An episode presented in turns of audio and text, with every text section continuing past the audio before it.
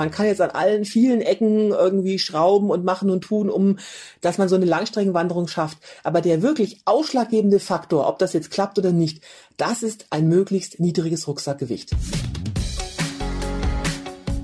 Ideen für ein besseres Leben haben wir alle. Aber wie setzen wir sie im Alltag um? In diesem Podcast treffen wir jede Woche Menschen, die uns verraten, wie es klappen kann. Willkommen zu Smarter Leben. Ich bin Lenne Kafka und diesmal spreche ich mit Christine Türmer. Hallo, mein Name ist Christine Türmer und ich bin Langstreckenwanderin. Das heißt, ich gehe lange Strecken zu Fuß, ich mache nichts unter 1000 Kilometer und über meine Wanderungen schreibe ich Bücher und halte Vorträge. Wälder durchqueren, auf Berggipfeln rasten und dem rauschenden Bach lauschen. So schön kann Wandern sein. Aber wer mehrere Tage durch die Natur läuft, bekommt es auch mit anderen Dingen zu tun. Dreck, Erschöpfung, nassen Klamotten oder auch Langeweile. Für Christine gehört sowas zum Alltag. Vor 13 Jahren hat sie ihren Job aufgegeben, seitdem ist sie fast immer unterwegs. Hauptsächlich zu Fuß und mit ganz wenig Gepäck. Doch trotz aller Entbehrungen ist sie in ihrem neuen Leben zufriedener. Christine, du sagst, Wandern hat dich zu einem glücklicheren Menschen gemacht. Warum? Oh, also alleine über die Frage könnte man eigentlich stundenlang diskutieren. Ich versuche es mal auf einen Punkt zu bringen, auf die Essenz. Und zwar Wandern senkt die Glücksschwelle und macht einen damit zum glücklicheren Menschen. Warum senkt es die Glücksschwelle? Weil beim Wandern muss ich mich ja total reduzieren. Ich habe ja alles, was ich brauche, in meinem kleinen Rucksack, der wiegt bei mir fünf Kilo dabei dadurch diese Reduktion auf das Minimum wird plötzlich all das, was darüber hinausgeht, also all die Sachen, die früher für mich ganz normal waren, die werden plötzlich zum totalen Luxus und jetzt kommt das Entscheidende, die lösen unwahrscheinliche Glücksgefühle aus. Für dich fängt ja eine Wanderung aber erst ab circa 1000 Kilometern an. Jetzt hat nicht jeder Lust auf so eine lange Strecke und vielleicht traut sich auch nicht jeder zu. Kann man denn auch das Wanderglück vielleicht schon so nach ein, zwei Tagen erfahren? Also wie schnell senkt sich diese Glücksschwelle? Also ein paar Tage sollte man schon unterwegs sein, aber das mit den 1000 Kilometern ist immer ganz flachsig, also weil ich bin ja sehr geizig und ich sage immer, unter 1000 Kilometer lohnt sich die Anreise nicht. Daher kommt dieser, kommt dieser markige Spruch. Aber letztendlich ist es individuell, wann das losgeht. Also es geht dann los, wenn man quasi aus seinem normalen Alltag rausgeht und sich auf dieses Minimierung, auf das Wesentliche eben einlässt. Und es kann schon nach ein paar Tagen passieren. Ich brauche dazu mal ein bisschen länger, aber es ist wirklich, äh, da gibt's keine definierte Grenze ab wann man richtig ins Fernwandern reinkommt. Ne? Du bezeichnest dich selbst ja als meistgewanderte Frau der Welt mit mittlerweile 50.000 Kilometern. Seit Ende Mai bist du auch schon wieder unterwegs. Deine aktuelle Route führt dich von Görlitz an der polnischen Grenze bis nach Sizilien. Bis vor ein paar Jahren sah dein Leben ja auch noch ganz anders aus. Wie bist du denn überhaupt zu diesem extremen Wandern gekommen? Oh, also ich versuche jetzt auch hier mal die Kurzfassung zu machen. Ich war früher eine Geschäftsfrau also so eine klassische Karrierefrau. Ich habe in der Unternehmenssanierung gearbeitet und war da auch äh, mit Spaß an der Sache und vor allen Dingen auch mit Erfolg an der Sache dabei. Und zum Langstreckenwandern kam ich eigentlich durch einen großen Zufall, als ich bei einem Urlaub in den USA die ersten amerikanischen Langstreckenwanderer, die sogenannten Thru-Hiker, also Durchwanderer heißen die, kennengelernt habe. Und ich war halt total fasziniert von diesem Lebensstil. So, aber ich wäre trotzdem noch nicht losgewandert, wenn das Schicksal mir dann nicht zwei ganz gewaltige Tritte in den Allerwertesten gegeben hätte. Und das waren zwei, na, eher dramatische Sachen. Das erste war, dass ich damals ganz unerwartet gekündigt worden bin. Und das Zweite, was eigentlich viel dramatischer war, dass äh, genau dann im Anschluss ein guter Freund von mir, der mh, hm, genau zehn Jahre älter war als ich, der hat plötzlich einen Hirnschlag erlitten, den er zwar überlebt hat, aber auf dem geistigen Niveau eines Dreijährigen. Und den habe ich dann sehr oft als frisch gebackene Arbeitslose im Pflegeheim besucht. Und da ist mir dann halt klar geworden, anhand seines Schicksals, der dann erst auch dann wenige Wochen später bei einem weiteren Schlaganfall verstorben, dass im Leben nicht Geld die wichtigste Ressource ist, weil Geld, das wäre planbar, aber auch vermehrbar, sondern die wichtigste Ressource ist Lebenszeit. Denn Lebenszeit kann ich nicht vermehren und vor allen Dingen, wie mir das Schicksal dieses Freundes auch gezeigt hat, ist es nicht planbar. Und dann habe ich einfach mir vorgenommen, okay, das willst du jetzt machen, dieses Wandern und warte damit nicht bis zum Rentenalter, weil wie das Schicksal dieses Freundes mir gezeigt hat, kann es dann zu spät sein. Und dann bin ich einfach losgewandert. Ja, und seitdem davon eigentlich nicht mehr losgekommen. Du schreibst in deinen Büchern, dass du dein Glück beim Wandern eher zufällig gefunden hast. Wonach hast du denn ursprünglich eigentlich gesucht? Eigentlich war ich neugierig. Also ich hatte ja zufällig dieses Thru-Hiker bei dem Urlaub getroffen und fand das halt total toll. Die sahen halt so normal aus und überhaupt nicht so sportlich, wie man sich die so vorstellt. Und ich dachte, Mensch, also wenn die das können, dann kann ich das doch auch. Und ich wollte es einfach ausprobieren und äh, einfach gucken, wie ist das, was ist das für ein Lebensstil. Und aus der Perspektive bin ich dann einfach losgewandert. Ich war gar nicht darauf fixiert, irgendwie anzukommen. Und schon nach zwei Wochen war mir klar, das ist jetzt nicht meine letzte Wanderung und das will ich weitermachen. Und so kam es dann auch. Wovon muss ich dazu sagen, die erste Wanderung, da habe ich mir auch gleich vorgenommen, nicht kleckern, sondern klotzen. Meine erste Wanderung führte mich direkt äh, 4277 Kilometer von Mexiko nach Kanada. Also es wirkt so, als ob du dir von Anfang an relativ viel zugetraut hast und du behauptest ja auch, dass letztendlich jeder so eine Art von Wandern machen kann, ne? Und dass die meisten Hinderungsgründe eigentlich nur vorgeschobene sind oder vermeintliche. Zum Beispiel, dass man nicht fit genug oder zu alt ist, dass man zu wenig Geld hat oder zu wenig Zeit oder dass solche Wanderungen zu gefährlich sind. Das wären jetzt ehrlich gesagt auch genau meine Einwände gewesen. Deshalb bin ich umso gespannter, wie du sie jetzt vielleicht entkräften kannst. Also mit dem zu fit kann man gleich anfangen, weil ich war überhaupt nicht fit. Äh, wenn ich zurückblicke auf meine schulische Karriere, Karriere. Ich war zwar immer so eine kleine Streberin und äh, meistens Klassenbeste, aber in Sport war ich die totale Niete. Ne? Dazu habe ich nach Ansicht meines Orthopäden sowohl Plattfüße als auch X-Beine. Und um es mal vorsichtig auszudrücken, sagt mein Hausarzt immer ganz diplomatisch, ich sollte mal mindestens fünf oder zehn Kilo abnehmen. Also ich bin jetzt überhaupt nicht der athletische Typ. Habe aber dann gleich beim ersten Mal gemerkt, also die anderen Leute, die das machen, die sehen auch nicht viel besser aus als ich oder sind auch nicht viel sportlicher. Weil, und das hast du jetzt schon äh, auf, auf den Punkt gebracht, ob man so eine Wanderung schafft oder nicht, das entscheidet sich zu 80 Prozent im Kopf und nur zu 20 Prozent in den Füßen. Weil diese Fitness, die kommt unterwegs von selber. Also man ist ja lang genug dazu unterwegs. Also für diese viereinhalbtausend Kilometer habe ich ja auch fünf Monate gebraucht und habe halt genug Zeit, um fit zu werden. Aber die mentale Einstellung, die muss man von Anfang an mitbringen.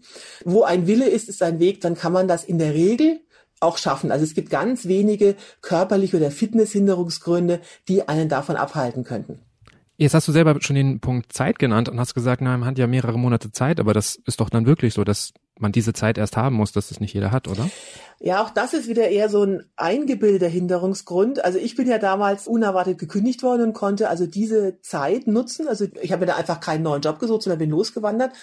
Aber ich habe in der Zwischenzeit ja sehr viele Leute eben kennengelernt oder die auch beraten. Und am Anfang heißt es immer, ja, das erlaubt mein Chef mir nie oder es genehmigt und ich muss dann kündigen. Und fast immer, wenn dann die Leute eben zum Chef hingehen und das also vernünftig erklären und sagen, so, ich will das und das machen, also mit rechtzeitiger Ankündigung und ich komme dann und dann zurück. In der Regel sind Chefs, gerade jetzt in Zeiten des Fachkräftemangels, eigentlich sehr geneigt, das eben dann auch zu akzeptieren und dann eben eine unbezahlte Freistellung zu genehmigen.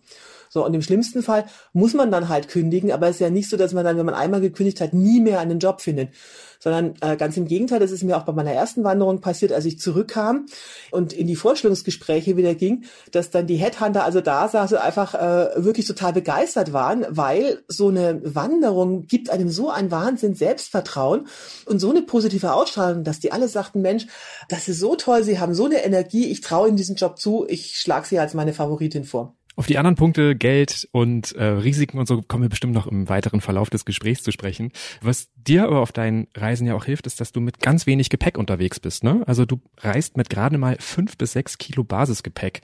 Wie bekommst du das hin? Also das ist auch ganz wichtig, was ich jetzt wirklich als wichtigste Botschaft hier aus diesem Podcast mitgeben möchte. Also ist, äh, man kann jetzt an allen vielen Ecken irgendwie schrauben und machen und tun, um dass man so eine Langstreckenwanderung schafft. Aber der wirklich ausschlaggebende Faktor, ob das jetzt klappt oder nicht, das ist ein möglichst niedriges Rucksackgewicht. Also man kann jetzt auch mit schweren Rucksack so Wanderungen schaffen, aber rein statistisch, je mehr man auf dem Rücken trägt, desto mehr sinkt die Chance, dass man so paar hundert oder tausend Kilometer durchhält. Also wenn man nur begrenzt Zeit und Budget zur Verfügung hat, dann würde ich nicht versuchen, irgendwie zu trainieren oder was anderes zu machen, sondern ich würde diese ganze Zeit und Ressourcen darauf verwenden, mein Rucksackgewicht zu optimieren. Okay, aber fünf bis sechs Kilo, also es gibt ja ganz viele Menschen, die in Urlaub fliegen und schon Angst haben, dass 20 Kilo nicht reichen. was kann man denn bei fünf bis sechs Kilo einpacken? Also da ist wirklich alles drin, was man braucht. Also man braucht ja unterwegs wirklich wenige Sachen. Also auf den Punkt zu bringen, du brauchst eigentlich nur vier Sachen unterwegs. Du brauchst Wasser, du brauchst Proviant, du brauchst Wärme und du brauchst Wetterschutz. So, also Wasser und Proviant, das sind veränderliche Variablen. Also wenn ich jetzt aus einer Stadt gerade eingekauft bin und dann loslaufe auf eine Etappe, die eine Woche dauert, dann habe ich natürlich mehr Gepäck dabei, als wenn ich dann nach einer Woche in die nächste Stadt komme und leer gefuttert bin. Ne? Das heißt, man vergleicht immer das Basisgewicht, das sogenannte Base Weight. Das beinhaltet wirklich die komplette Ausrüstung inklusive Rucksack und wirklich alles, was man auf dem Rücken trägt, ausgenommen eben Wasser und Proviant. Und da ist die Zielmarke, wie du schon gesagt hast, eben fünf bis im Winter maximal maximal sechs Kilogramm.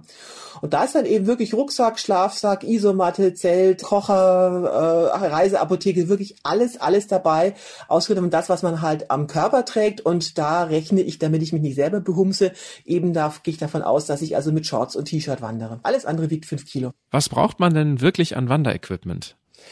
Also das ist der nächste Punkt, dass eigentlich dieses Langstreckenwandern relativ billig ist weil die entscheidende Gewichtseinsparung, die kommt jetzt nicht durch teure Spezialausrüstung, also auch, aber nicht primär.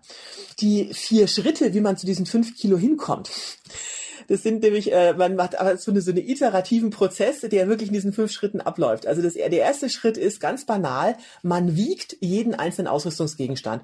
Und zwar wirklich aufs Gramm genau auf der Küchenwaage. Also das heißt wirklich jedes einzelne Pflaster und jede einzelne Tablettenstreifen von Kopfschmerztabletten, die in die Reiseapotheke geht. So. Und dieses Gewicht jedes einzelnen Ausrüstungsgegenstandes trägt man am besten in eine Excel-Tabelle ein. Denn so kann man dann am Computer so lange optimieren, bis man eben das Zielgewicht hat. So, das ist Punkt eins. Punkt zwei, der zweite Schritt ist dann eben das Weglassen, dass man halt überlegt, okay, brauche ich das wirklich? Und bei diesem wirklich essentiellen Schritt zwei ist die einzig entscheidende Frage, gibt es ohne diesen Gegenstand ein lebensbedrohliches Problem? So, und man sollte sich bei diesem Weglassen eben nicht leiten lassen von irgendwelchen Komfortansprüchen oder irgendwelchen gut gemeinten Ratschlägen, nicht wandernder Freunde, sondern wirklich gibt es ohne diesen Gegenstand ein lebensbedrohliches Problem. Und nein, es gibt kein lebensbedrohliches Problem, wenn du deinen Kamm zu Hause lässt und nur eine Unterhose einpackst. Das sind Luxusgegenstände, die kann man mitnehmen, aber muss man nicht und die sollte man auch nicht mitnehmen, wenn man auf die fünf Kilo will. Damit fällt dann schon mal das meiste raus. Dann kommt der dritte Schritt, der heißt Abschneiden. Also jetzt habe ich einen tollen Rucksack, was weiß ich, habe ich irgendwie seit 100 Jahren und äh, der ist aber eigentlich zu schwer. Jetzt nur, weil der Hersteller da jetzt irgendwie fünf Schnallen und zehn Riemen rangenäht hat, heißt das ja nicht, dass ich die auch brauche. Das heißt, ich trimme alles ab, was ich nicht brauche. Das geht bei mir so weit, dass ich mir die Zahnbürste absäge und die Etiketten aus der Kleidung trenne. Und erst dann, wenn ich dann immer noch nicht bei meinen fünf Kilo bin, dann kommt wirklich Schritt vier, der da heißt austauschen, also wirklich spezielle Ausrüstung kaufen. So, und da sind wir dann zum Beispiel bei Sachen wie mit einem Zwei-Wand-Expeditionszelt für die Arktis komme ich jetzt natürlich nicht auf fünf Kilo Ausrüstungsgewicht. Das heißt, da würde ich mir ein spezielles Ultraleichtzelt kaufen müssen. Ne? Oder eine spezielle Isomatte, die eben äh, besonders leicht ist. Oder ich habe zum Beispiel keinen Schlafsack, sondern ich habe einen Quilt. Das ist eine Art Decke, die man dann mit der Fußbox verschließen kann. Also so eine Sachen, da kauft man dann eben spezielle Ausrüstung. Aber erst im letzten Schritt. Jetzt sparst du natürlich auch gerade beim Schlafen am Komfort. Wie ist denn das, wenn man nur fünf, sieben oder 14 Tage wandert? Ist es dann auch schon so wichtig, aufs Gewicht zu achten oder geht da nicht vielleicht auch irgendwie doch das Zweiwandzelt? Nee, das hat, hat weniger was mit der Zeit zu tun, sondern einfach, ähm, jetzt kommt auch wieder was ganz Essentielles, was man sich vor so einer Wanderung fragen sollte. Was ist für mich wichtig? Ist für mich Wandern wichtig oder das Zelten? Ich versuche das mal ein bisschen zu erklären. Das sind zwei Extreme. Ne? Also ich bin jemand, der sagt, okay, ich bin dezidierter Wanderer. Für mich, warum ich das mache, ist, ich will unterwegs sein, ich will laufen. Und auf dieses Laufen oder Wandern richte ich alles aus. Und wenn ich ich eben da erfolgreich sein will, muss ich so wenig wie möglich mittragen. Weil es läuft sich natürlich einfach viel angenehmer mit fünf Kilo auf dem Rücken als mit zehn. So, auf der anderen Seite der Skala sind dann die Camper oder die Zelter. Das sind also Menschen, die sagen so, Wandern ist für mich ein notwendiges Übel. Das dient eigentlich nur dazu, dass ich halt an irgendeinen schönen Ort komme, wo ich dann eine schöne Zeit habe und mein Zelt aufschlage und Lagerfeuer mache und mich mit Leuten treffe und oder was weiß ich, angeln gehe oder jagen gehe. Für die steht im Vordergrund, dass sie dann an diesem Ort, wo sie sich aufhalten, eine tolle Zeit haben und die werden natürlich dann nicht auf Gewicht optimieren, sondern auf den Luxus, den sie im Camp haben dann würde ich halt vor jeder Wanderung überlegen, zu welcher Kategorie gehöre ich. Will ich jetzt wirklich wandern? Dann führt dann dieser Gewichtsoptimierung kein Weg dran vorbei.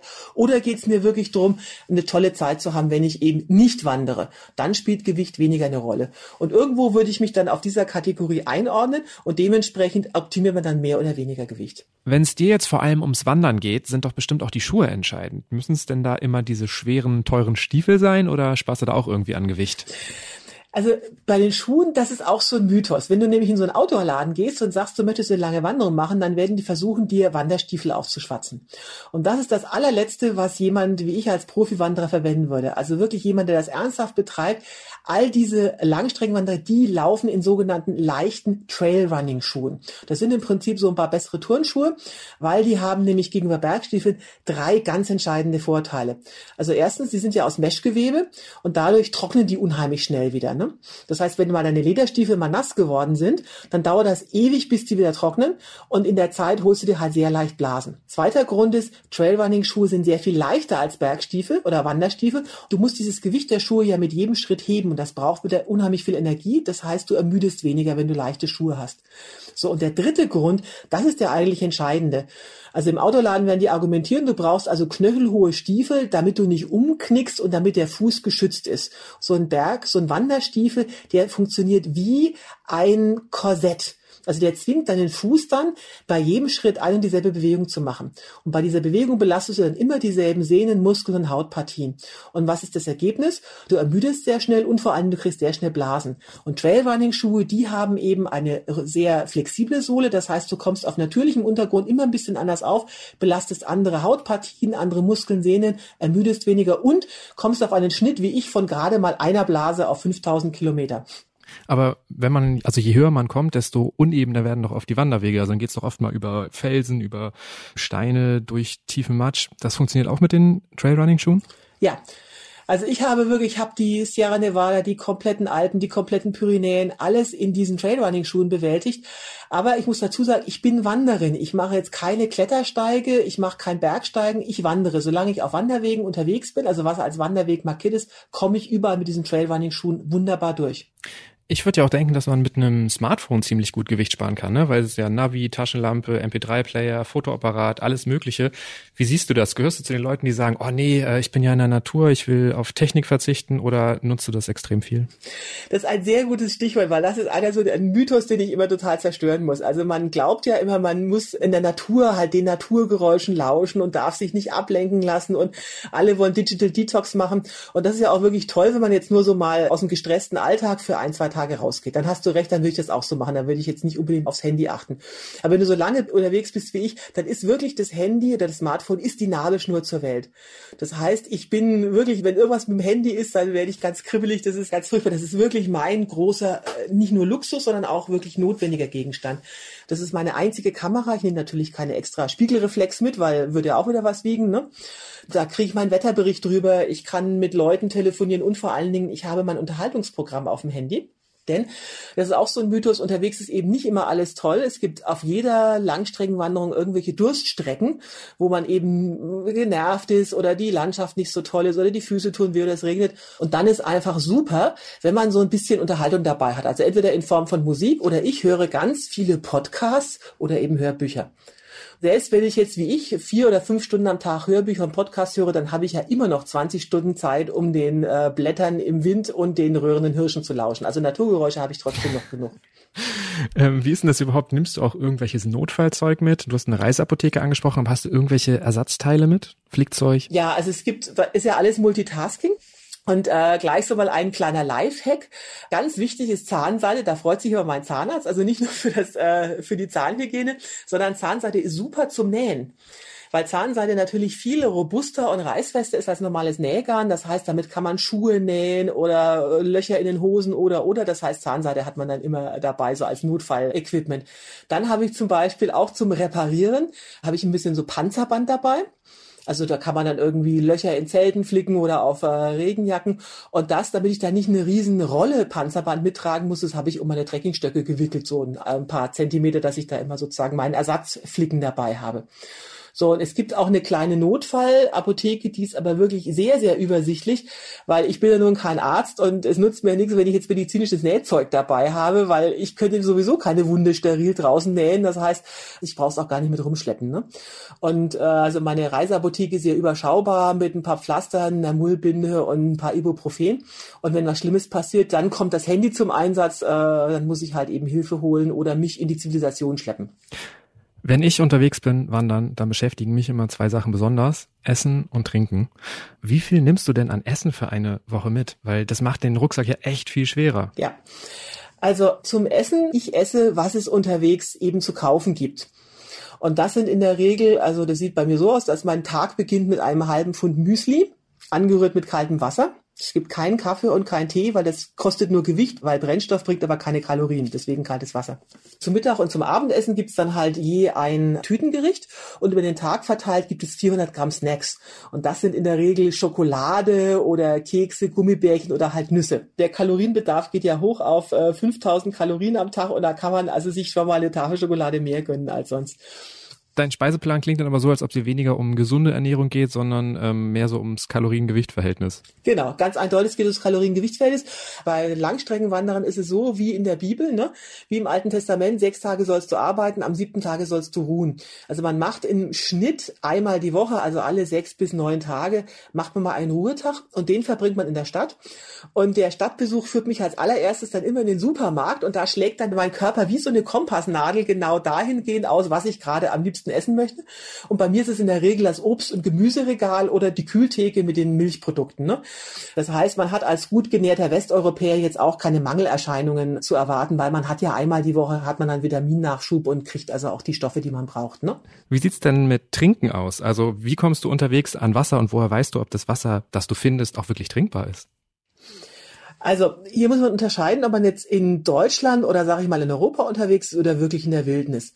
Also in Europa, das ist ja so dicht besiedelt, dass man eigentlich in der Regel einmal am Tag mindestens durch die Zivilisation kommt und da eine menschengeschaffene Wasserquelle hat, also zu gut Deutsch einen Wasserhahn.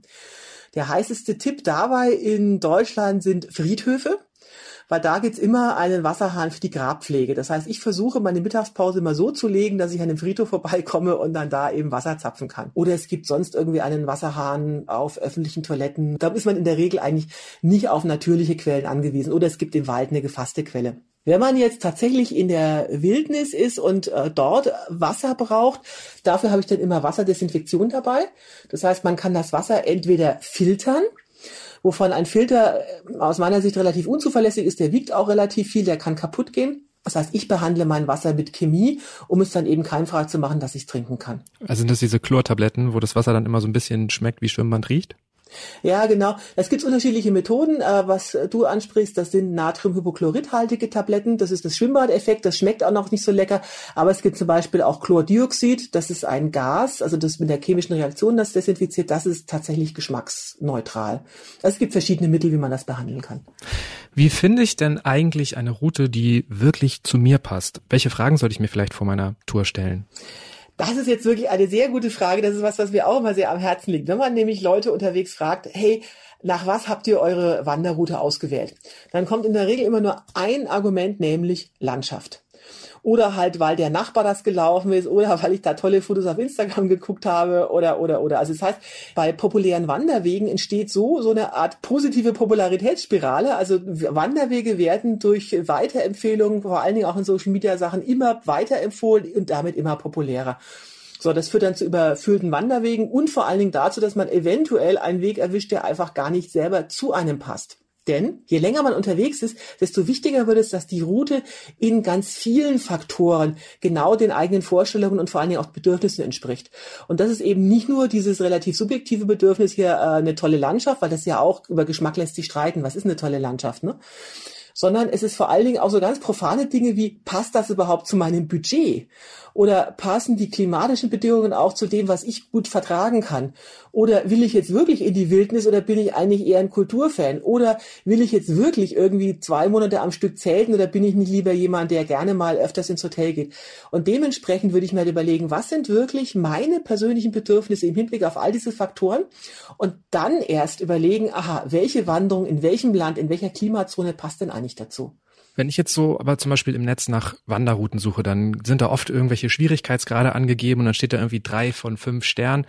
Woher weiß ich denn, ob ich der zwei oder vier Sterne Typ bin? Also gerade so als Anfänger, worauf sollte ich vielleicht achten, dass ich dann auch eine Mehrtageswanderung finde, die zu meinem Fitnessgrad und zu dem, was ich mir zutraue, wirklich passt? Also diese Schwierigkeitsgrade, also da muss ich immer lächeln drüber, weil solange das jetzt nicht auf irgendwelche Klettersteige geht, sondern solange man wirklich wandert, ist der Schwierigkeitsgrad eigentlich völlig wurscht. Das schafft man als äh, normal trainierter Mensch. Das ist halt dann mal ein bisschen anstrengender, weil es ein bisschen mehr die Berge hochgeht oder halt einfacher, weil es flach ist. Aber davon würde ich mich jetzt nicht abbringen lassen. Aber das heißt zum Beispiel auf sowas achten, ob da steht, dass da wie Kletterpassagen enthalten genau. sind oder so. Genau. Das also, wenn man jetzt da keine Lust drauf hat, das würde ich schon beachten, aber ansonsten, ob jetzt da äh, einer oder fünf Sterne stehen, das ist eigentlich relativ wurscht. Viel wichtiger ist, wie oft man Zivilisationskontakt hat weil das wiederum beinhaltet, wie viel Proviant muss ich rumschleppen. Also wenn ich durch Deutschland wandere, ist es in der Regel sowieso unproblematisch, da komme ich jeden Tag an dem Supermarkt vorbei. Aber wenn ich jetzt wirklich so eine Bergwanderung mache und ich komme halt nur einmal die Woche irgendwie ins Tal, heißt das dann im schlimmsten Fall, ich muss dann für eine Woche Proviant mittragen. Und das wiederum schlägt sich dann schon sehr auf den Komfort nieder. Ne? Oder wie oft komme ich am Wasser vorbei? Wie ist denn das eigentlich? Wie viel Kilometer sollte man so am Tag einplanen? Was hältst du für realistisch? Es gibt jetzt da kein richtig oder falsch. Und vor allen Dingen gilt nicht, dass schneller besser ist. Das ist nämlich einer der Standardfehler, den ganz viele Leute, gerade Anfänger, machen, dass sie glauben, man müsste das möglichst schnell bewältigen. Das ist ja Quatsch. Also mir macht das ja Spaß. Warum soll ich da so schnell wie möglich fertig werden? Nee, ich will das ja ausnutzen. Das heißt, wenn man zu zweit oder in der Gruppe unterwegs ist, sollte man sich nicht durch schneller Gehende dazu verleiten lassen, über das eigene Tempo zu gehen. Weil das ist der häufigste Abbruchgrund, dass die Leute psychologische oder auch körperliche äh, Überlastungserscheinungen bekommen, weil sie einfach schneller gehen, als ihnen gut tut. So, und es ist eigentlich völlig wurscht, egal wie lange man geht. Also wenn einem das Spaß macht, nur 20 Kilometer zu gehen, dann gehst du eben nur 20 Kilometer. Also was man wirklich gut schafft, wenn man also in diesem Flow drin ist und wenn das Gelände nicht allzu schwierig ist, laufe ich im Schnitt 30 bis 35 Kilometer am Tag es klang jetzt auch so ein bisschen so, dass du sagen würdest, im Zweifel also lieber allein gehen als in der Gruppe und sich vielleicht abends einfach wieder treffen an irgendeinem Ort. Also nicht nur im Zweifel, also ich gehe aus Überzeugung immer alleine, weil diese langen Distanzen schaffst du halt nur, wenn du konsequent dein eigenes Tempo und vor allen Dingen auch deinen eigenen Stil gehst. Das hört sich jetzt äh, so affig an, ob man sich jetzt drüber streitet, ob man jetzt jede Stunde eine Pause macht oder lieber nur zwei große Pausen am Tag. Das ist über zwei Tage gesehen jetzt kein Problem, aber über Monate hinweg kannst du dich darüber wirklich zerstreiten bis an dein Lebensende. Ne? Also weil du halt so reduziert bist, dass so kleine Sachen einfach total wichtig werden. Und da es ausgesprochen schwierig ist, jemand zu finden, der exakt dasselbe Tempo und auch exakt denselben Stil geht, würde ich immer sagen, geht lieber alleine, als dass ihr euch irgendwie mit jemandem rumquält, wo es eben nicht passt und dann habt ihr beide keinen Spaß daran. Weil du triffst unterwegs in der Regel, also auf beliebten Wanderwegen sowieso genug Leute. Also alleine wirst du nicht sein. Wenn man allein unterwegs ist, dann sollte man sich aber ja zumindest ein bisschen orientieren können. Wie ist denn das eigentlich? Was würdest du Anfängern raten? Gerade in Deutschland und in Europa gibt es ja viele markierte Wege. Sollte man damit anfangen oder kann man sich auch ruhig als Anfänger abseits der ausgetretenen Pfade bewegen, vielleicht irgendwie mit GPS selber irgendwo lang navigieren? Also ganz klar, als Anfänger würde ich in Deutschland einfach auf einem markierten Premium- oder Qualitätswanderweg gehen. Da kann man einfach nicht viel falsch machen, weil ich würde versuchen, möglichst viele Störfaktoren von vornherein auszuschalten. Gerade wenn das jetzt die erste Tour ist. Ne? Es wird dann noch genug Probleme geben, dass einem irgendwann die Füße wehtun oder man Hunger kriegt. Und da würde ich nicht noch irgendwie das Problem dazu schaffen, dass ich mich jetzt irgendwie verlaufen habe. Und ich würde auch nicht versuchen, am Anfang jetzt gleich irgendwie auf meiner allerersten Tour Cross-Country durch das norwegische Fjell zum Nordkap zu laufen. Also das kann man dann irgendwie auf der Tour 2 machen. Aber ich würde nicht gleich am Anfang versuchen, alle Probleme auf einmal zu bewältigen. Ne? Mit Navigation ist es mittlerweile ja auch kein großes Problem mehr, weil jeder hat ja sein Navigationsgerät in der Hosentasche, nämlich auf dem Handy. Alle modernen Smartphones haben einen GPS-Empfänger eingebaut und damit kann man mit, äh, das jetzt wäre jetzt ein gesondertes Thema, aber man kann mit kostenlosen OpenStreetMap-Karten sich wirklich super tolle Kartengrundlage aufs Handy kostenlos runterladen und damit dann wunderbar navigieren, wenn es drauf ankommt. Also ich navigiere nur und ausschließlich digital, weil natürlich Papierkarten bei der Länge meiner Touren einfach viel zu schwer und zu teuer wären. Ne? Das heißt, ich navigiere mit dem GPS-Gerät um den Hals und als Backup äh, dasselbe nochmal auf dem Smartphone. Jetzt hast du eben schon gesagt, in Deutschland gibt es ganz viele markierte, schöne Wanderwege, Premium-Wanderwege. Diesen Sommer bleiben viele Leute ja in Deutschland und machen hier Urlaub. Was wäre denn eine schöne Tour, die du vielleicht empfehlen würdest, so als Einstiegstour, die vielleicht so ein, zwei Wochen ist? Also es gibt in Deutschland sogenannte 14 Top Trails of Germany. Das ist eigentlich so eine Marketing, also Marketing. Ja, wollte ich gerade sagen, es klingt nach Marketing. genau. Aber das sind alles eben äh, wunderbar zertifizierte, also die Deutschen zertifizieren sogar ihre Wanderwege. Das sind also zertifizierte Premium- und Qualitätswanderwege und die sind so gut ausgestellt, da kann man einfach wirklich nichts verkehrt machen. Und die ziehen sich von Niedersachsen bis nach Bayern. Also es gibt in jedem Bundesland da was und da würde ich einfach den passenden aussuchen. Also man kann in Deutschland bei diesen äh, Premium- und Qualitätswanderwegen einfach nichts falsch machen. Die sind einfach alle wirklich auf ihre Art irgendwie schön. Mein persönlicher Favorit in der Hinsicht, das ist der Alpsteig.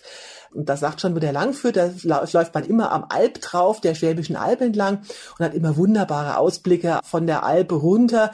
Und das ist großartig. Der hat auch aus meiner Sicht die gefühlt höchste Dichte an Burgen und Schlössern auf einem deutschen Wanderweg. Und äh, der hat mir auch mehr als Landschaft also. Genau, der hat mir persönlich am meisten Spaß gemacht. Die Route, die zu einem passt, hängt ja auch so ein bisschen davon ab, wie und wo man schlafen will. Du zeltest gern wild. In Deutschland ist das doch wahrscheinlich problematisch, oder? Das kommt darauf an, wie gesetzestreu man unterwegs sein will. Also um es vorwegzunehmen, in Europa ist ausgenommen Skandinavien und einige wenige andere Länder ist Wildzelten in der Regel mehr oder minder illegal. Ich sage deswegen mehr oder minder, weil das ist also sehr unterschiedlich restriktiv gehandhabt. Da wird also unterschieden zwischen Lagern, Bivakieren und Zelten. Und dann gibt es noch Regelungen in den Alpen über Baumgrenze und in welcher Entfernung von Hütten. Aber im Prinzip im Notfall kann man davon ausgehen, dass es eigentlich nicht erlaubt ist. So. Und das finde ich persönlich auch gut so, weil wenn es nämlich offiziell erlaubt wäre, wären die schönsten Spots hier total vermüllt und überall würden Leute rumliegen. Also ich finde da schon diese Regelung schon gut. Das heißt aber nicht, wenn man das trotzdem macht und trotzdem diskret wild zeltet, dass es dann Probleme gibt. Denn wo kein Richter, da kein Kläger. Und wenn man sich an äh, drei Regeln hält, gibt es da auch praktisch keine Probleme. Wie lauten die Regeln? Die erste ist ganz einfach, schlage dein Zelt erst bei Sonnenuntergang auf und sei bei Sonnenaufgang wieder weg. Das heißt also, man wartet, bis die ganzen Hundegassigeher und Jogger weg sind und ist also vor den Waldarbeitern wieder unterwegs. Übersetzt, lass dich nicht erwischen. Genau, lass dich nicht erwischen und äh, versteck dich auch so, dass man dich eben nicht sieht.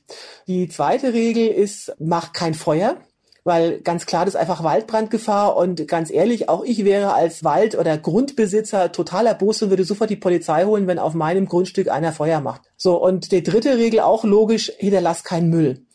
Das heißt, wenn ich morgens bei Sonnenaufgang loswandere, siehst du diesen Platz nicht an, dass ich da gezeltet habe. Und mit diesen drei Regeln hatte ich wirklich tatsächlich noch nie Probleme. Wie ist denn das? Aber dann zeltest du ja nicht immer, sondern dann schläfst du vielleicht auch in Hütten oder was sind sonst noch so Unterkünfte, die du nutzt? Also ich zelte tatsächlich wirklich immer ausgenommen meinen Ruhetag in der Stadt. Da bin ich dann im Hotel oder bei Lesern von mir, die mich einladen oder in irgendeiner Herberge. Aber wenn ich jetzt wirklich auf Tour bin und nicht Ruhetag habe, dann zählte ich tatsächlich immer. In Hütten gehe ich prinzipiell nicht, weil ich einfach mit nicht mit Leuten, die schnarchen in einem Schlafsaal auf der Hütte übernachten kann. Ist denn überhaupt in diesem Sommer eine Hüttenwanderung möglich? Ich meine, ähm, wie sind da die Hygienevorschriften? Da pennen ja oft irgendwie in so einem Raum zig Leute, oder? Ja, also die Hütten haben unter verschiedenen Hygienekonzepten in der Regel wieder aufgemacht. Also du musst dich dann halt voranmelden und die lassen halt dann auch weniger Leute rein. Aber das ist in Deutschland auch kein Problem. In Deutschland sind die klassischen Wanderungen, die ich da jetzt empfohlen habe, diese, diese Top Trails of Germany, da bist du nicht im Gebirge, sondern da wanderst du irgendwie durch Bayern oder Baden-Württemberg. Und da kannst du auch, wenn du jetzt nicht wie ich zelten möchtest, da kannst du einfach von Pension zu Pension wandern. Okay. Wir haben jetzt ja schon viel über die schönen Seiten des Wanderns gesprochen, aber es gibt ja auch ziemlich viel, was beim Wandern richtig nerven kann. Auch dein Buch ist teilweise recht desillusionierend. Du schreibst zum Beispiel, meine Wanderkollegen haben in der Regel seit Tagen nicht geduscht, tragen zerschlissene Klamotten und laufen mit Kopfhörern im Ohr fast immer alleine. Klingt irgendwie ganz anders als das, was ich bei Instagram sehe in Outdoor-Geschäften. Wie leidensfähig muss man denn sein, wenn man so eine Tour überstehen will? Also das war auch wirklich einer der Gründe, warum ich dieses Buch geschrieben habe. Ich wollte auch bestimmte Sachen eben entmystifizieren, weil das auch einer der häufigsten Abbruchgründe ist. Also die Menschen haben so ein bestimmtes Bild, was eben in der Werbung geprägt ist. Ne? Also dass die Leute alle frisch geduscht mit tollen, poppigen Outdoor-Klamotten, den rührenden Hirschen lauschen durch die Gegend marschieren und sind dann eben total genervt, wenn das eben nicht der Fall ist. Und wenn man das aber vorher weiß, dann hat man diese Illusion gar nicht und ist dann auch nicht enttäuscht, wenn es nicht so ist. Ne? Das Hauptproblem unterwegs, also das, was am schwierigsten zu verknusen ist, darauf kommt man auch in der Regel eher selten. Das ist eben nicht irgendwie, dass man jetzt Muskelkater hat, also der legt sich sehr schnell. Man gewöhnt sich auch an das schlechte Essen und das schlechte Trinken. Das Hauptproblem ist, um es mal ganz, ganz plakativ zu sagen, das ist das Leben im Dreck weil unterwegs passiert ja alles, was ich tue, auf dem Erdboden. Also ich schlafe dort, ich wasche mich dort, ich koche dort, ich esse dort. Also früher oder später bist du einfach eingesaut und verdreckt. Das ist das Schwierigste. Das muss man sich halt vor Augen halten, dass man da durch muss und dass man da so ein bisschen auch Abstriche machen muss von den normalen Vorstellungen, wie man eben riechen und sauber sein möchte. Das kann man halt nicht immer auf so einer Wanderung durchziehen. Meine eigene Erfahrung ist auch, dass beim Wandern eigentlich immer irgendwas feucht ist, weil es regnet, weil man schwitzt, weil irgendwas ausläuft. Wie gelingt es dir denn eigentlich, dass du selbst vielleicht bei Regen oder bei Unwetter immer noch irgendwas Trockenes hast? Also es gibt Sachen, die haben Wanderer immer dabei, auch wenn sie sehr unromantisch klingen. Und ich wandere immer mit Müllsack. also der Müllsack ist dein Freund. Ich habe sogar immer zwei dabei. So, und zwar die richtig schweren, die für die Gartenabfälle. Und die haben zwei Funktionen. Die erste ist, das ist mein Regenliner für den Rucksack. Also auch wieder eine günstige Lösung. Genau, ich habe immer günstig, habe meistens günstige Lösung. Und du nimmst einfach diesen Müllsack, packst den in den Rucksack rein und da kommt dein ganzes, äh, deine ganze Ausrüstung rein, weil der ist dann eben dicht. Und der zweite Müllsack, den verwende ich als Regenrock ich habe nämlich keine Regenhose, die wäre wieder zu schwer, ist auch relativ teuer und vor allen Dingen ist die nicht gut belüftet in so einer Regenhose. Das fühlt sich an wie so ein Brathähnchen im Bratschlauch.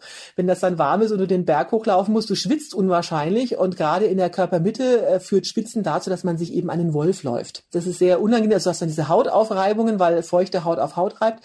Und das umgehst du, indem du einen Regenrock nimmst, der nach unten offen ist, also bessere Belüftung und nichts bietet sich da so gut an wie einfach ein Müllsack. Und da machst du noch irgendwie einen sexy Schlitz rein, damit du einen großen Schritt machen kannst und da sieht dann unglaublich schick aus und dann hast du deinen Regenrock für irgendwie ein paar Cent. Wir haben am Anfang über die vermeintlichen Hinderungsgründe gesprochen und einen haben wir bisher noch nicht erwähnt. Was ist denn mit den Risiken? Ist so eine längere Wanderung, ist es wirklich gefährlich? In welcher Hinsicht gefährlich? Wo, wo, wo, wo sollte die Gefahr liegen? Wenn du alleine unterwegs bist und umknickst, ähm, wahrscheinlich haben viele Menschen Angst vor wilden Tieren. Was ist mit einem Gewitter? Solche Dinge, denke ich mal, ne? Also, wir reden jetzt hier von Wandern, wir reden jetzt nicht von Klettern oder Hochgebirgstouren. Also erstens hast du in Deutschland in der Regel zumindest so viel Handyempfang, dass du einen Notruf absetzen kannst. Also dass du jetzt irgendwo in einer tiefen Schlucht liegst und keiner deinen Rufen hört oder sonst was passiert, das kannst du einfach mal vergessen. Das passiert in Deutschland nicht. Dazu sind wir hier viel zu dicht bevölkert.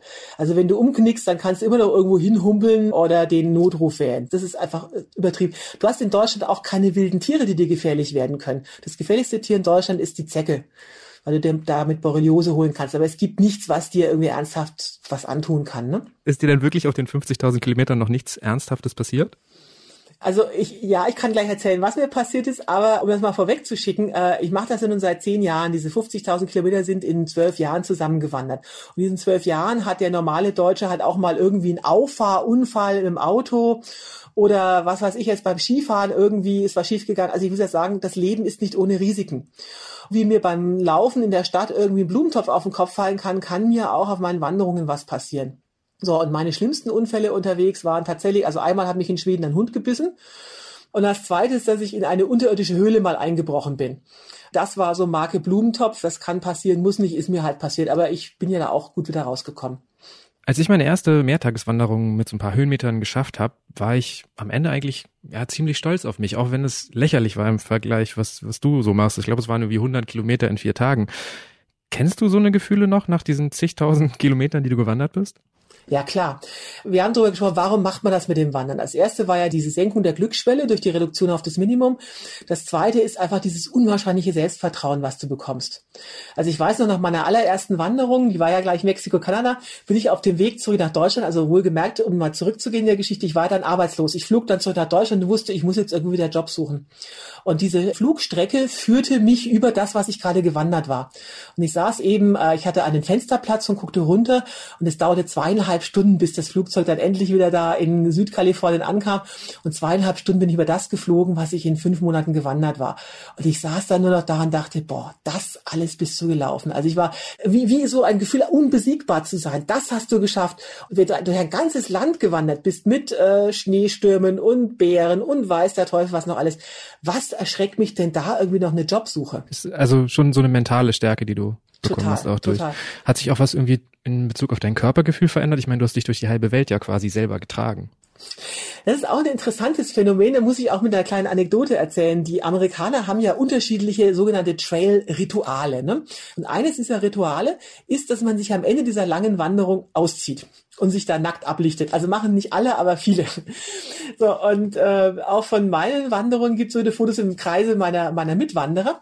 Und ich habe die da einmal so versonnen angeguckt und stellte fest, aha, wir sind jetzt alle irgendwie auf der Topform unserer körperlichen Leistungsfähigkeit, also alle braun gebrannt durchtrainiert und trotzdem hätte da keiner irgendwie auch nur einen Modelwettbewerb gewinnen können oder auch nur im Schwimmbad irgendwelche Blicke auf sich ziehen. Also da die Herren hatten da alle also halb abgeschmolzene Bierbäuche, die Damen alle Zellulite im unterschiedlichen Stadium. Und trotzdem stehen wir dann auf diesen Fotos da und präsentieren also wirklich total stolz die Körper, ne? Obwohl also klar, allen schon sonnenklar ist, die Zellulite ist ja trotzdem noch da. Aber es interessiert überhaupt keinen Menschen mehr, weil sich das Körperbild total verändert. Also wenn dieser Körper dich viereinhalbtausend Kilometer durch einen halben Kontinent getragen hat, dann ist dir das völlig wurscht, ob da Zellulite ist oder nicht. Du bist einfach unwahrscheinlich stolz. Weil dieser Stolz auf deinen Körper kommt nicht mehr von außen, also dass jemand sagt, boah, du siehst aber toll aus, sondern von dir selber. Dein Körper wird das Instrument zur Erfüllung deiner Träume.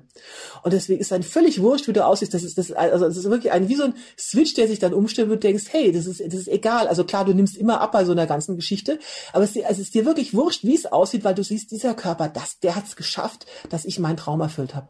Ich glaube, ganz nebenbei hast du einen weiteren Einwand entkräftet, weil es klang so, als ob ihr alle zumindest auch nicht in der Gruppe Anfang 20 wart, oder? Der älteste Wanderer, der mir da mal untergelaufen ist, der ist den Appalachian Trail gewandert. Das sind äh, mal lockerflockige dreieinhalbtausend Kilometer an der amerikanischen Ostküste. Und der, der jetzt in einer Saison gegangen ist, der war 82. Wenn jetzt jemand äh, gerade in Ruhestand gegangen ist, so mit 65, würde ich sagen, also vor dir liegen jetzt eine 15-jährige Wanderkarriere.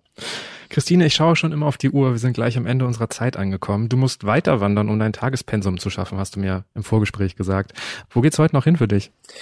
Heute, ich bin gerade in Konstanz und ich werde jetzt gleich über die äh, Schweizer Grenze gehen und heute geht es Richtung Einsiedeln in der Schweiz. Du bist noch bis November unterwegs und willst in Sizilien ankommen. Was wäre denn das Schönste, was dir jetzt noch auf deiner weiteren Reise passieren könnte? Hm. Äh, tatsächlich, es gibt unterwegs nicht das Schönste. Es ist äh, unterwegs, es ist einfach, jeder Tag ist toll. Also ich mache ja unterwegs das, zu was ich Lust habe. Ich verwirkliche meinen Traum und ich vergeht eigentlich wirklich keinen Tag, an dem ich nicht abends irgendwie mich auf meiner Isomatte ausstrecke und sage, boah, was für ein toller Tag. Und wo ich echt voller der Glück nicht richtig so Danke schreien könnte. Was also wirklich einfach so toll war. Ich bin jeden Tag irgendwie glücklich. Also wenn ich da einfach schon mal irgendwie ein Stück Pizza, tolles Stück Pizza bekomme oder mich jemand auf einen Kuchen einlädt oder ich irgendwas besonders Schönes sehe, das reicht mir eigentlich schon, dass ich sage, boah, das war aber ein toller Tag. Das Langstreckenwandern hat mich tatsächlich zu einem einfach glücklicheren Menschen gemacht. Und das war's mal wieder mit Smarter Leben. Noch mehr praktische Tipps gibt Christine Türmer in ihrem Buch Weite Wege wandern. Der Link steht wie immer in den Show Notes zu dieser Episode. Und die nächste Smarter Leben Folge gibt's ab kommendem Samstag auf spiegel.de und überall, wo es Podcasts gibt. Zum Beispiel bei Spotify oder Apple Podcasts. Bei Anregungen oder Themenvorschlägen einfach eine Mail schreiben an smarterleben.spiegel.de. Diesmal wurde ich unterstützt von Philipp Fackler und Jasmin Yüksel. Unsere Musik kommt von Audioboutique. Tschüss, bis zum nächsten Mal.